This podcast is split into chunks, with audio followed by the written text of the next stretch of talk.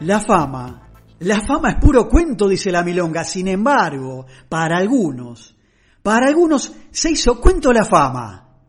Cuando la fama es efímera. Los micros especiales de Moe, nada casual, acá, en Tropezón de Radio.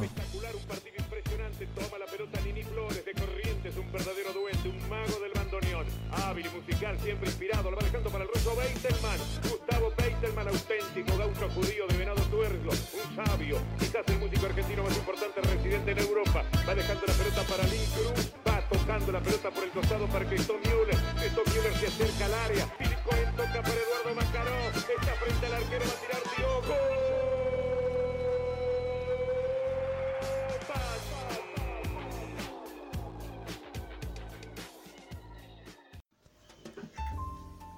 Bien, acá estamos, con la columna de Cuando la fama es efímera, en este décimo capítulo de Tropezón de Radio.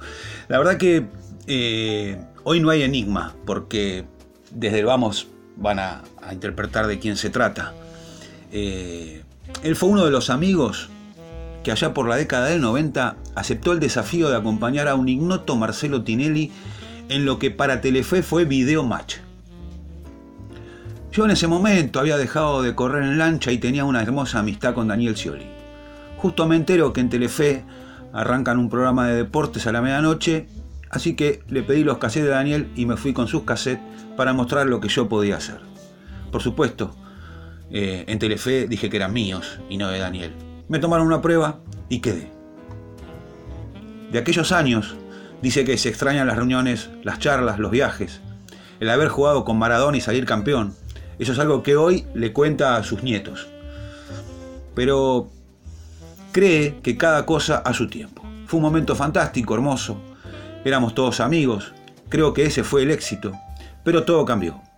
Hoy Marcelo no tiene relación con los elencos con los que trabaja. Antes terminábamos y seguíamos juntos en todos lados. Éramos amigos realmente y se notaba, se notaba al aire. Los famosos asados en el campo, las giras con ritmo. Todos arrancamos en el mismo lugar. Me acuerdo una noche Marcelo pinchó una goma del 505 y no tenía auxilio. Así arrancamos. Desde ahí venimos.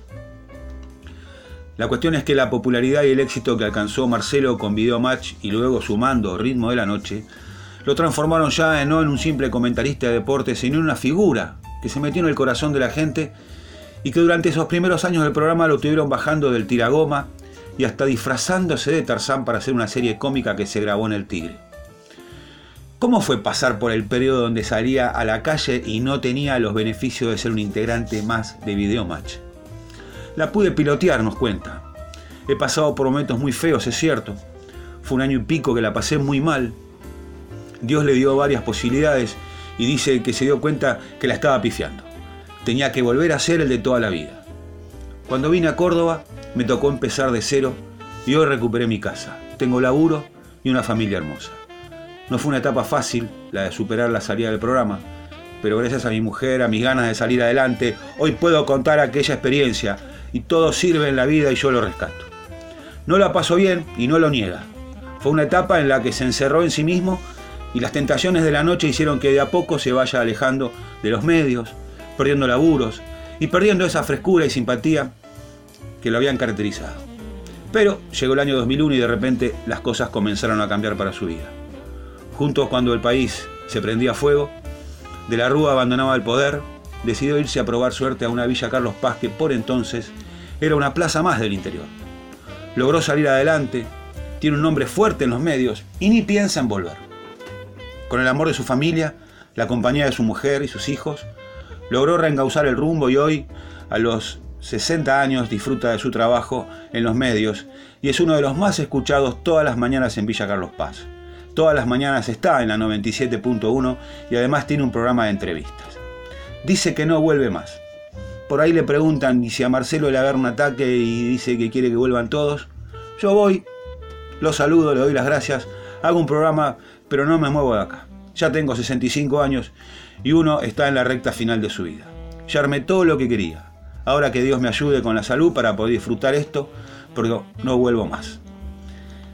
En la década del 90 fue uno de los integrantes de Videomatch. Llegó como comentarista deportivo y terminó disfrazado de Tarzán y jugando al fútbol con Maradona.